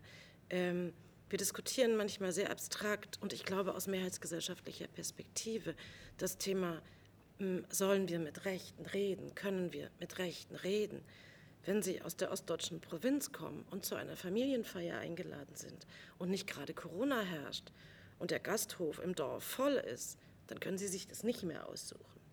Ähm, das heißt, und das ist auch eben ähm, eine Erfahrung, ähm, die man macht, wenn man aus diesen ähm, marginalisierten Gruppen kommt. Man wird im Prinzip durch das alltägliche Leben in politische Prozesse hineingezwungen. Ähm, man kann sich gar nicht, also eine politische Haltung ist nichts, was man sich irgendwie in der Bibliothek anliest. Eine politische Haltung ist etwas, was man jeden Tag auf der Straße leben muss. Ähm, wenn man, ja, wenn, wenn, wenn Minderheiten ähm, so unter solch starken gesellschaftlichen Druck geraten, wie es die Ostdeutschen sind und wie es aber auch äh, migrantische Communities kennen. Frau Futter hat es eben angesprochen, zum Ende, sie sagte eben, hätte das Buch auch das die Gesellschaft der Anständigen heißen können, mit Bezug auf Wertepluralität, offene Gesellschaft und so weiter. Wen, wenn das so wäre, also der Schritt wäre gegangen und Identitäten, Herkunft ist weniger wichtig als politische Haltung, wobei Haltung auch wieder schon so ein moralisierendes Wort ist, sagen wir geteilte Werte. Wer wären denn dann die anderen? Also, wenn dieser Schritt gegangen wird, das Buch hieß die Gesellschaft der Anständigen, wen würden Sie dann damit, Sie beide, zu den anderen machen? Dann, dann wären Sie ja in der Dominanzgesellschaft, in der Mehrheitsgesellschaft. Sie würden die Werte beschreiben, die gelten. Wer würde übrig bleiben? Ich möchte etwas anderes sagen und gar nicht auf Ihre Frage antworten. Darf ich? Dann, weil wir, die, dann muss ich sie noch einmal wiederholen, weil Sie ja sozusagen den Kreis erst schließt. Aber erst weil sagen Sie das, was Sie sagen wollen. Und wir kommen nämlich schon zum Schluss und wir haben eine ganz, wir ganz... Wir haben Zeit, ich habe nichts mehr vor. Weil wir haben etwas ganz wichtiges, also ein ganz wichtiges Thema, weswegen wir uns, ähm, und Neike hat es anfänglich schon angesprochen, der zentrale Punkt, weswegen wir uns eigentlich zu diesem, zu diesem Buch zusammensetzen, und ich komme wieder darauf, sind nicht nur so Identifikationsspielchen, sondern ist, äh, 30 Jahre nach der Wiedervereinigung stellen wir fest, dass es in diesem Land eine große strukturelle Ungleichheit gibt. Und dass sich diese strukturelle Ungleichheit ziemlich genau und sehr konkret anhand der Linien der verschiedenen gesellschaftlichen Gruppen zeigen lässt. Anders gesagt, ähm, das, das unten ist ähm, sehr divers. Je, je, weiter wir nach oben kommen, da wird es plötzlich sehr homogen. Unten treffen sich alle gesellschaftlichen Gruppen, Männer und Frauen, Menschen mit und ohne Migrationshintergrund, Ost- und Westdeutsche. Oben versammeln sich weiße westdeutsche Männer äh, zu, zu erdrückend hohen Zahlen. Das heißt, weswegen wir uns eigentlich zusammensetzen, ist, weil wir konstatieren müssen, 30 Jahre nach der Wiedervereinigung ein ganz entscheidendes Versprechen und eine ganz entscheidende Identitätskomponente dieses demokratischen Deutschlands, nämlich dass alle Menschen in diesem Land gleich sind, ähm, entspricht nicht länger der Wirklichkeit. Ähm, das ist eigentlich der Grund, weswegen wir sprechen, weil daraus die Konflikte entstehen. Beide Gruppen, Menschen mit Migrationshintergrund und Ostdeutsche, verdienen in der Tendenz weniger. Sie besitzen ein geringeres Vermögen. Beide Gruppen, Menschen mit Migrationsbiografie noch viel stärker, aber Ostdeutsche auch zu erschreckenden Anteilen, sind massiv unterrepräsentiert in der Elite. Das heißt, für unsere Diskussion, für unsere Auseinandersetzung gibt es auch handfeste Fakten, über die wir sprechen müssen. Und äh, vor allen Dingen, nehmen, wenn wir nicht jetzt darüber sprechen, äh, nehmen diese Sachen überdeutlich zu. Wir sind jetzt konfrontiert mit der größten Erbengeneration seit der Gründung der Bundesrepublik und die Vererbung von Vermögen findet zu über 90 Prozent in Westdeutschland statt. Das heißt, auch auf die politischen Parteien kommen äh, tatsächlich äh, Momente zu, wo sie regulativ eingreifen müssen, wenn sie nicht wollen, dass diese Ungleichheit sich exponentiell weiter verschärft. Und äh, Gesellschaften, wir müssen dafür nicht nur nach Frankreich schauen, wir können auch nach Deutschland selbst schauen. Wir wissen, dass ungleiche Gesellschaften demokratisch auch instabiler werden. Und insofern ist das gar nicht so sehr eine Frage von moralischem Impetus, wobei ich tatsächlich sagen muss, dass ich diesen Vorwurf des Moralisierens überhaupt nicht teile. Ich finde durchaus, wir alle könnten uns trauen, moralischer zu werden. Es gibt auch ganz viel deutsche Philosophie, Moralphilosophie, die genauso wie Glücksethik ihre Berechtigung hat. Ich weiß gar nicht, warum man sich so davon distanziert, dass man einen moralischen Anspruch stellen darf. Okay, in dem Falle verstehe ich vielleicht, dass Sie den Vorwurf zu sehr in ihrer Partei immer wieder hören, möglicherweise. Ich halte ihn aber für falsch, weil das Recht darauf, die Menschen zu erinnern, dass wir auch eine intrinsische Sehnsucht nach moralischen Konstanten haben, ist durchaus richtig. Und da nochmal aufzurufen, dass das da ist, finde ich tatsächlich ist auch unsere Rolle. Aber äh, in der Tat denke ich, es geht nicht nur um Moral, es geht nicht nur um, um äh, solidarische Positionierung, es geht auch um Platz machen. Und das ist der konflikthafte Moment in Gesellschaften, wenn wir jetzt als Nullsummenspielgesellschaften immer denken. Wenn wir jetzt immer denken, okay, wenn jemand kommt, muss der andere gehen, dann wird es eine konfliktvolle, äh, ein konfliktvolles Jahrzehnt, das vor uns steht, denn die Gruppen, über die wir sprechen, sind nicht mehr bereit, diese Ungleichheiten sprachlos hinzunehmen. Sie protestieren und sie protestieren teilweise sehr radikal. Äh, und das Schlimme ist, Sie sehen, dass mit jeder zunehmenden Radikalisierung erst die sogenannte Dominanzgesellschaft so etwas wie Angst verspürt, draufschaut und sich bewegt. Das ist natürlich kein guter Lernprozess für eine Demokratie. Wir müssen einen anderen finden. Möglicherweise wäre eins, einfach aus dieser neoliberalen Konstruktion dieses Nullsummenspieles wegzugehen und zu denken, es gibt nur einen Kapitalbereich, der nicht wächst. Wenn jemand dazukommt, wird jemand anderem was weggenommen, sondern es gibt natürlich auch Momente, das auszuprobieren und wir alle kennen das, zum Beispiel über eine Doppelspitze kann man Platz schaffen für Mann und Frau. Über Quoten, darüber können wir gerne diskutieren, diskutieren wir auch sehr stark in diesem Buch, kann man Raum schaffen für jene, die nicht gesehen wurden, die nicht mehr bereit sind, dass ihre Tochter noch an die Glasdecke stößt oder ihr Sohn äh, trotz allem Potenzial, was sie mitbringen, immer noch aufgrund des Namens deutlich seltener eingeladen wird zu einem Bewerbungsgespräch. Das heißt, der Leistungsmythos bröckelt, das Versprechen von Aufstieg durch Bildung bröckelt. Wir sind in einer schwierigen, demokratischen, bruchhaften Situation und müssen reagieren. Und das ist das, worauf das Buch ziemlich deutlich hinweist. Wenn Sie das gegeneinander stellen, natürlich würden Sie also ich vermute, Sie sagen, oder Sie sagen es ja auch in dem Buch beides, aber wenn man es gegeneinander stellt, liegt die Lösung zu mehr Parität eher auf der materiellen Seite, also gleicherer Zugang zu Vermögen, Einkommen, ähm, Aufstiegschancen, den dominanten Positionen oder eher auf der kulturellen Ebene, in dem Sprachräume und ich würde sagen Quotenräume sozusagen eröffnet werden, die dann natürlich letztlich auch zu materiellem Einfluss führen. Aber wenn man sich entscheiden sollte, welcher Weg der stärkere ist und sich es nicht leichter macht, am besten beides, wo liegt der größere Hebel? Frau Hensel. Naja, tatsächlich, tut mir leid, das haben Sie es schon weggenommen, aber tatsächlich natürlich in beidem.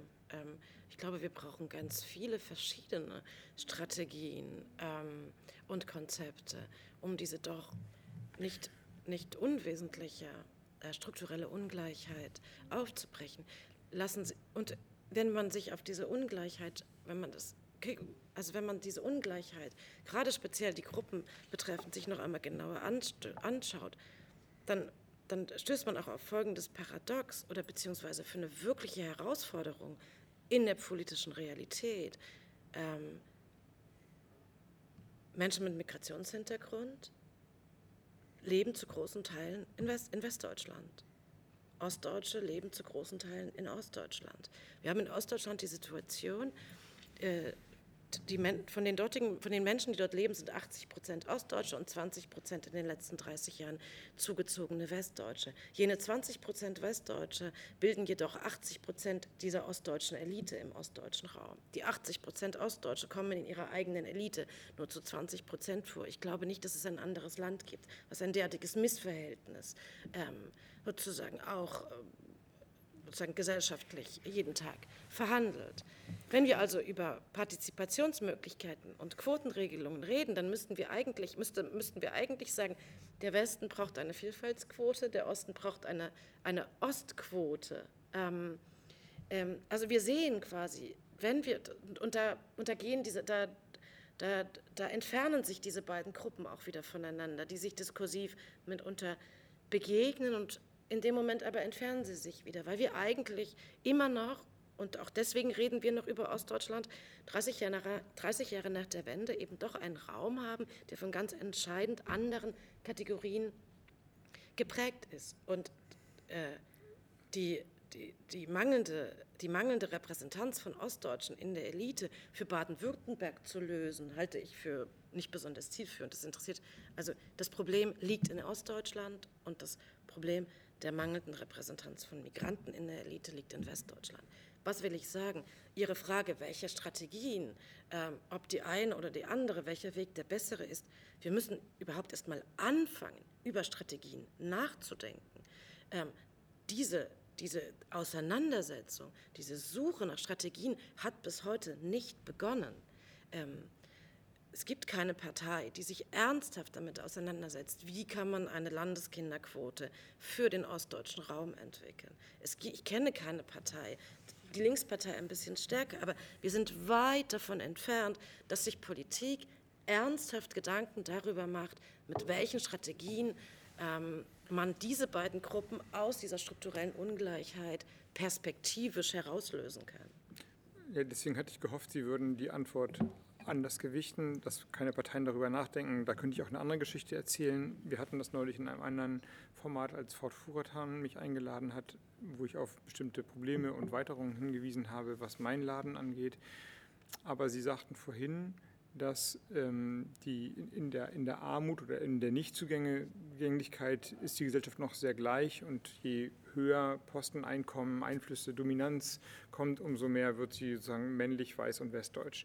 Deswegen wäre ja eine, finde ich, sehr starke Antwort, die vermutlich auch Einfluss hätte auf die Abbildung von Posten und ähm, Zugängen von Ostdeutschen in Ostdeutschland, die klassische sozialpolitische, eine verteilungspolitische Antwort.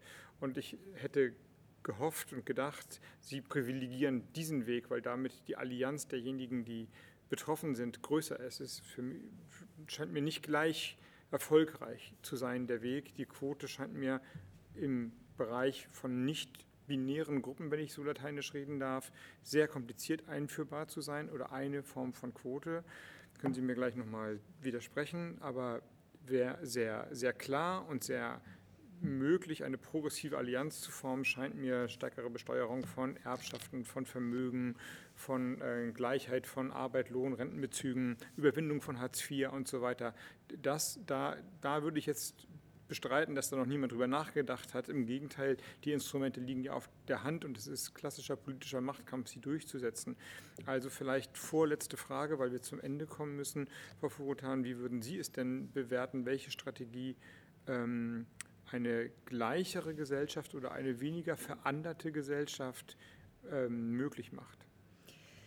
Äh, also ich bin als ähm, Marxistin sozialisiert und würde dementsprechend natürlich immer zustimmen zu sagen, dass da war der Überbau noch kleiner. Der, genau und dass der Hauptwiderspruch immer noch in der Verteilung von Kapitalvermögen und äh, liegt und dass die Klassenfrage immer noch eine sehr dominante ist und wird. Und dafür sitzen wir auch gerade in diesem Bühnenbild von Didier Eribon, um nochmal tatsächlich das reflektieren zu können, dass die Klassenfrage nicht weggeht, selbst wenn es den sozialen Aufstieg über bestimmte kulturelle Formationen mhm. gibt. Umgekehrt aber auch nicht. Das ist ja das Interessante, dass wir feststellen, und das ist ganz lange milieutheoretisch so diskutiert worden, dass je stärker man aufstieg, desto mehr verschwinden dann die Komponenten von äh, Race und Gender möglicherweise. Aber wir haben viel zu viele Berichte tatsächlich in der ganzen Debatte um MeToo gehabt über Frauen aus höchsten Elitepositionen, die sexistische Formationen beschrieben haben, auch wenn sie ganz weit oben waren.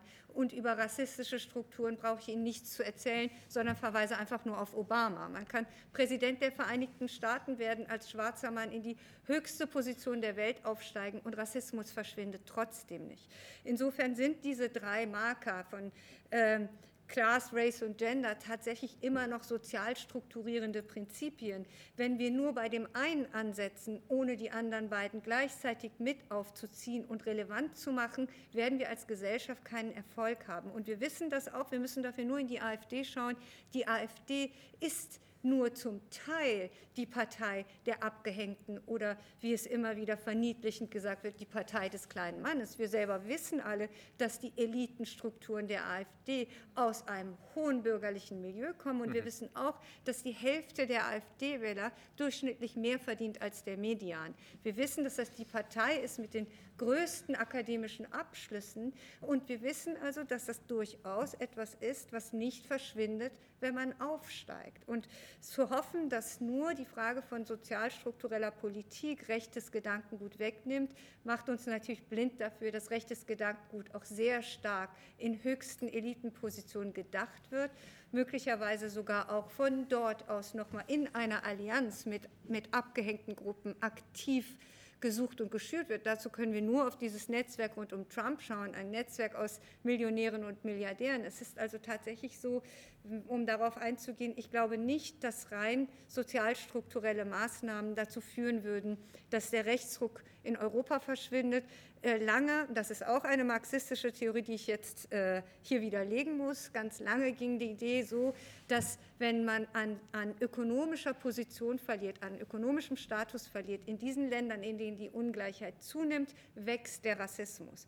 Zeitgleich müssen wir wirklich erkennen, dass die reichsten Länder der Welt, und ich nehme an erster Stelle die Schweiz, ich kann weitermachen mit Deutschland, mit Österreich, mit Skandinavien und kann sagen, es stimmt nicht. Auf Makroebene sind es die reichsten Länder der Welt mit einem deutlich ansteigenden rechten Potenzial. Das können Sie antworten und Sie hätten recht, wenn Sie sagen, mag sein, dass Sie auf der Makroebene reicher sind, aber innen auf der Mikroebene nimmt die Ungleichheit zu. Das ist etwas, was wir reflektieren müssen. Aber allgemein zu überlegen, so diese Modernisierungsthese mit Aufstieg, mit Bildung, mit Geld verschwindet das rassistische Potenzial. Das sagen Sie ja auch nicht, aber das denken sehr viele und das ist eben nicht wahr. Dann würde ich meine zwischendurch gestellte Frage nochmal modifiziert als Schlussfrage an Sie beide geben.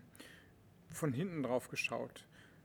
Die Gesellschaft heißt jetzt nicht mehr die Gesellschaft der anderen, sondern der Anständigen, wie es vorhin hieß. Wie verhindert man, dass dadurch eine andere Gesellschaft der Unanständigen entsteht? Also verhindern kann man das nie. Äh, die Frage ist nur, kann man deren Zahl reduzieren? Es gibt so ein äh, sozialwissenschaftliches Bonmot, ähm, das heißt, 20 äh, Prozent Radikale in der Gesellschaft oder Populisten oder Unanständige, wenn Sie möchten, wird es immer geben und Gesellschaften kommen damit klar. Äh, wir wollen ja keine Gesellschaft haben, in der alle gleichgeschaltet sind und das Recht auf unterschiedliche Meinungen ist selbstverständlich auch gegeben, wie radikal sie auch sein mögen, solange sie nicht die ganze Struktur der Gesellschaft verändern. Und da ist der Punkt, wo wir ansetzen müssen, denn derzeit sind wir nicht mehr bei 20 Prozent, sondern wir sind bei 30 Prozent radikalisiertem Potenzial. Zuspruch für antidemokratische Positionen. Und 30 Prozent wiederum sind in den Sozialwissenschaften eine kritische Masse. Mit 30 Prozent können sie Gesellschaften dauerhaft verändern.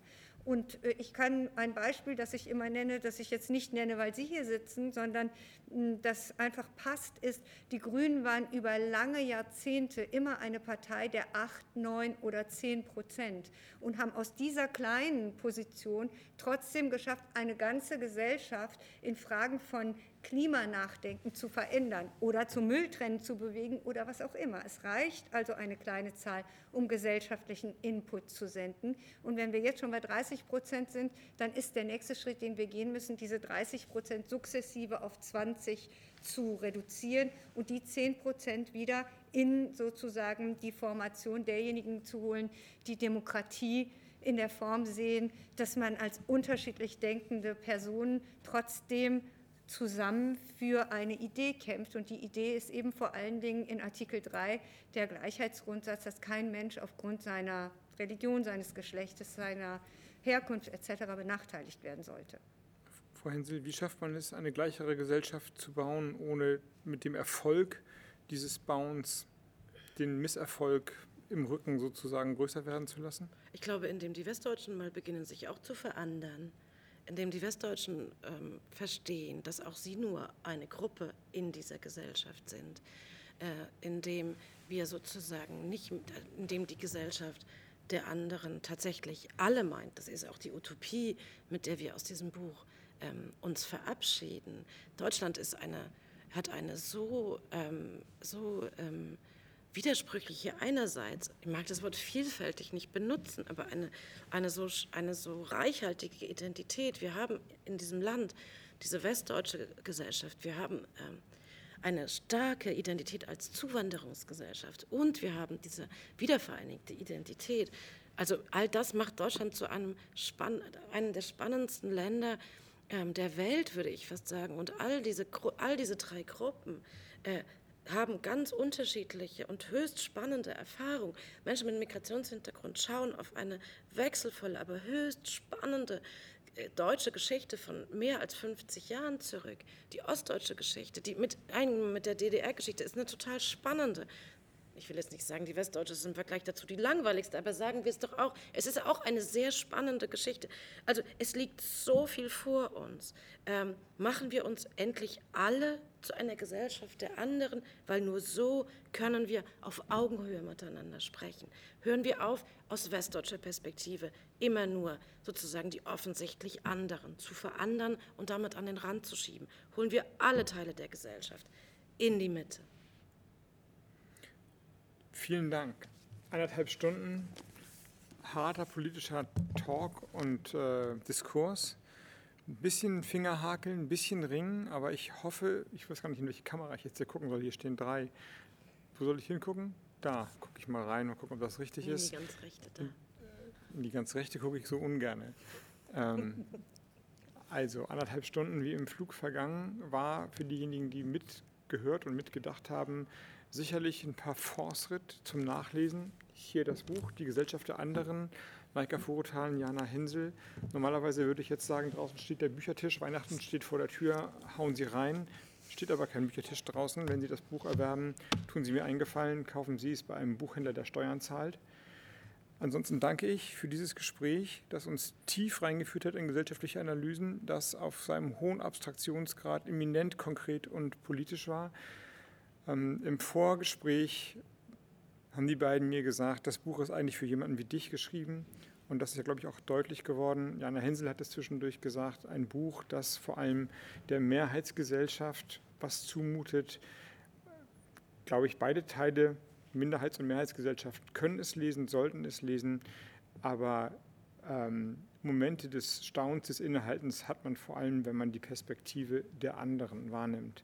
Das ist vielleicht auch ein gutes Motto für alle weiteren Lektüren und Debatten, die wir haben. Danke, dass Sie dabei waren. Viel Spaß beim Nachlesen in diesem Buch und danke Ihnen beiden. Vielen Dank. Vielen Dank. Dankeschön.